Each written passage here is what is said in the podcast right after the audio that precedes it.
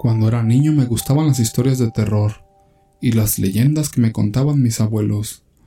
A medida que fui creciendo, me interesé por otros temas que incluyeron la brujería y el satanismo. Si bien lo hacía desde el punto de vista de conocer de qué se trataba, jamás practiqué ningún método descrito en los libros. Eso hasta que en un cierto mercado famoso de la Ciudad de México, ahí donde se venden antigüedades, encontré un tablero Ouija. Se veía muy antiguo y gastado por el tiempo de uso. Desde el momento que lo vi me llamó la atención sus grabados.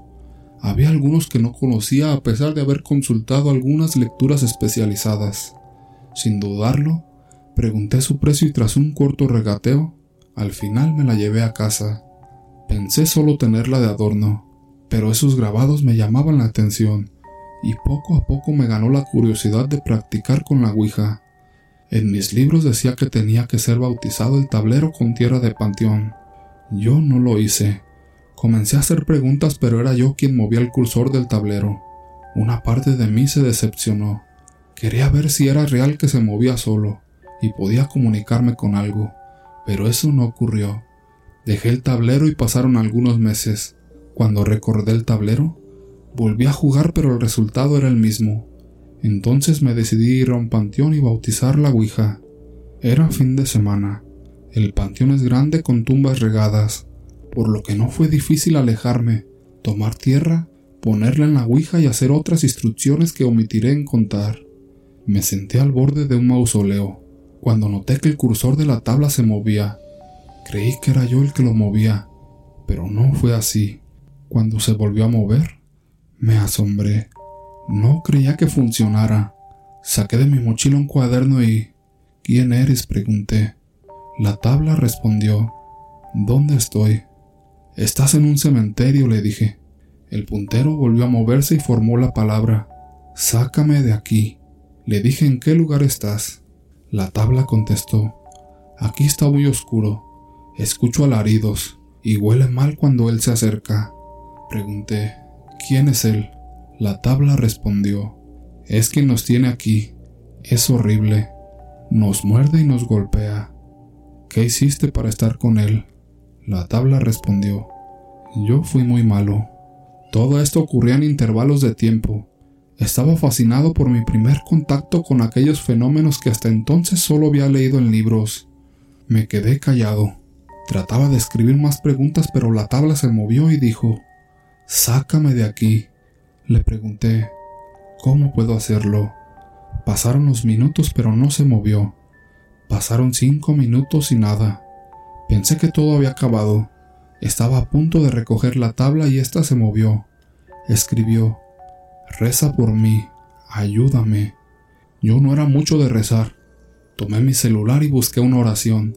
Empecé a leerla en voz alta, cuando de repente el cursor comenzó a vibrar, se movió violentamente y entonces escribió, Debes de parar, ya lo estás llamando. Pregunté cuál es tu nombre. El cursor escribió, Gutiérrez Ulises. Miré entre las tumbas y ahí en una muy abandonada estaba el nombre. Había fallecido desde el año 2002.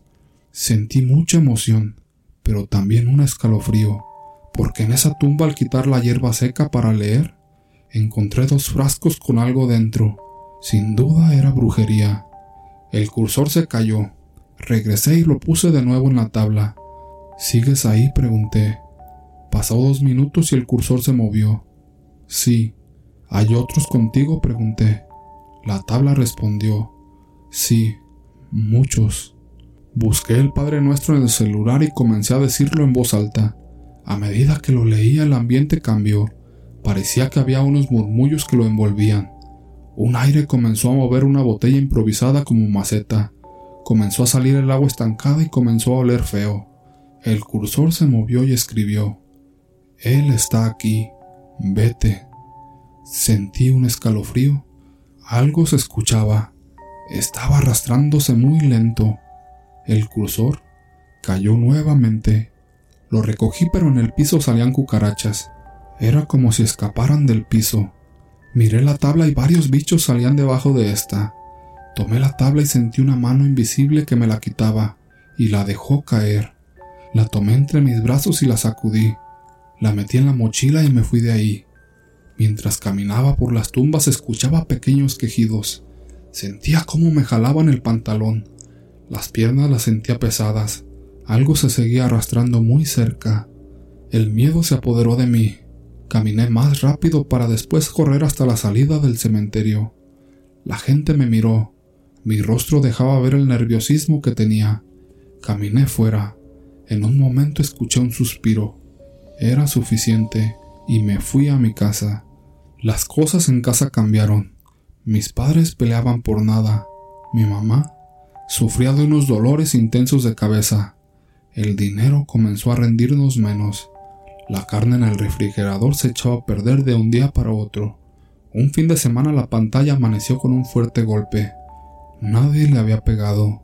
Eso provocó una pelea entre mis padres. La pelea terminó con la salida de mi papá a la calle. Mi madre comenzó a llorar mientras yo la consolaba. Ya un poco más relajada, me pidió ayuda para mover algunas cajas donde tenía guardados algunos trastes. Cuando lo hice salieron cucarachas y en el fondo había una rata muerta ya con gusanos. El olor de inmediato se dejó sentir. Fui al patio, traje una pala y la recogí con todo y gusanos. El olor duró bastante. Pasaban las semanas y aparecían pájaros muertos en el patio de la casa. Esta se llenó también de cucarachas. Mi papá le echó la culpa a mi madre diciéndole que ella no limpiaba. Esa pelea terminó en el que mi padre se fuera de casa. Todo se estaba poniendo de cabeza. A los días que se fue mi papá, se empezaron a escuchar unos lamentos. Las puertas se cerraban solas. Había un olor feo en la casa que jamás se iba. Mi mamá sentía el cuerpo dolorido. Tenía vómito seguido y casi no podía dormir. Yo también dormía poco. Tenía muchas pesadillas y comenzaba a tener ataques de ansiedad. No era capaz de ver alguna imagen de terror, porque me daba mucho pavor. Todos mis libros y revistas de investigación los metí en unos cajones. No los soportaba. Estando solo en mi cuarto, escuchaba risas o maullidos como si un pequeño gato se hubiera metido. Estaba arrepentido. Jamás debí ir al cementerio. Miré la tabla y puse el cursor. ¿Estás ahí? pregunté. No hubo movimiento. Eso me tranquilizó. Al menos no había nada. Pero mi tranquilidad se fue cuando empezó a moverse el cursor. Y escribió. ¿Estoy aquí? Pregunté. ¿Eres Ulises? La tabla se movió y dijo. No lo soy. Sentí escalofrío y recordé el olor del cementerio. ¿Quién eres entonces? pregunté. Soy quien somete a Ulises. Un olor a podrido comenzó a salir. Sentí un hormigueo en mi brazo. Tenía una cucaracha. Le dije, vete. Esta es mi casa. No eres bien recibido. Vete. La tabla se movió. Me gusta este lugar.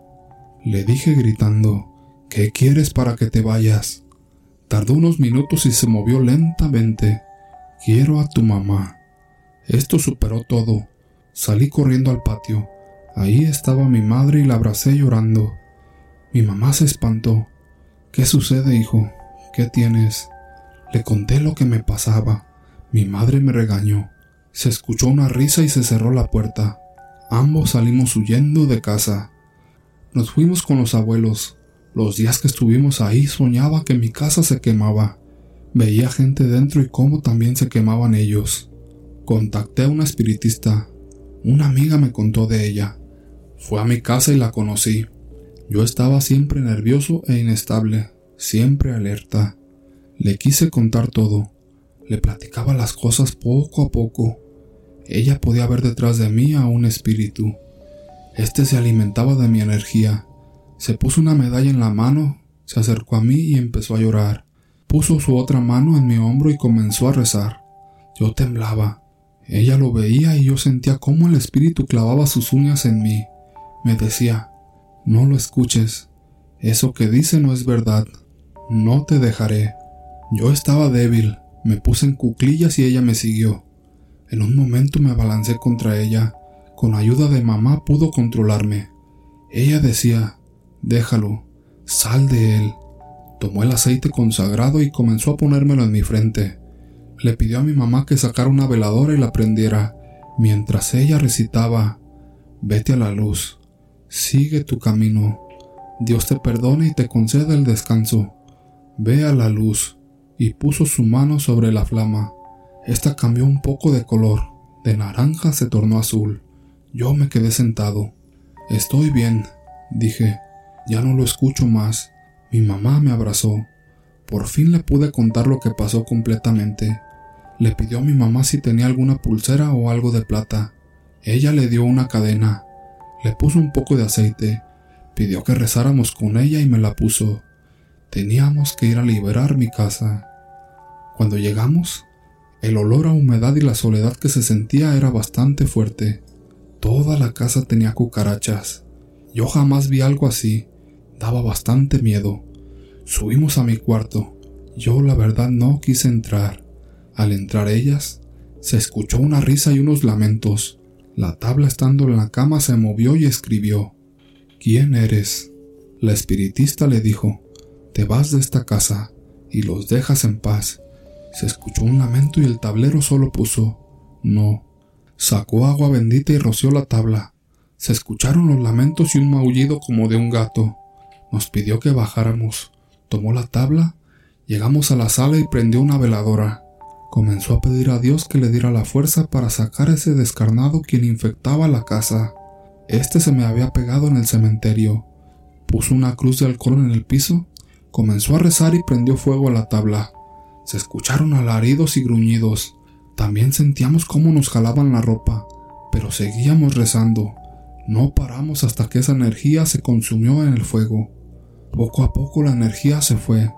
También limpió a mi mamá para garantizar que no quedara nada. Todo había terminado. Los días siguientes fueron para fumigar y limpiar la casa. Mi papá regresó a la semana. También lo limpió por si tenía algo pegado la casa regresó a su tranquilidad de antes. Hoy me he dedicado a ser investigador paranormal. He estudiado cómo liberar y ayudar a la gente. Mientras la espiritista liberaba mi casa, yo sentía como un llamado, y ese camino es el que yo elegí. La tabla está conmigo, la tengo guardada. Creo que conmigo ya no hará más daño.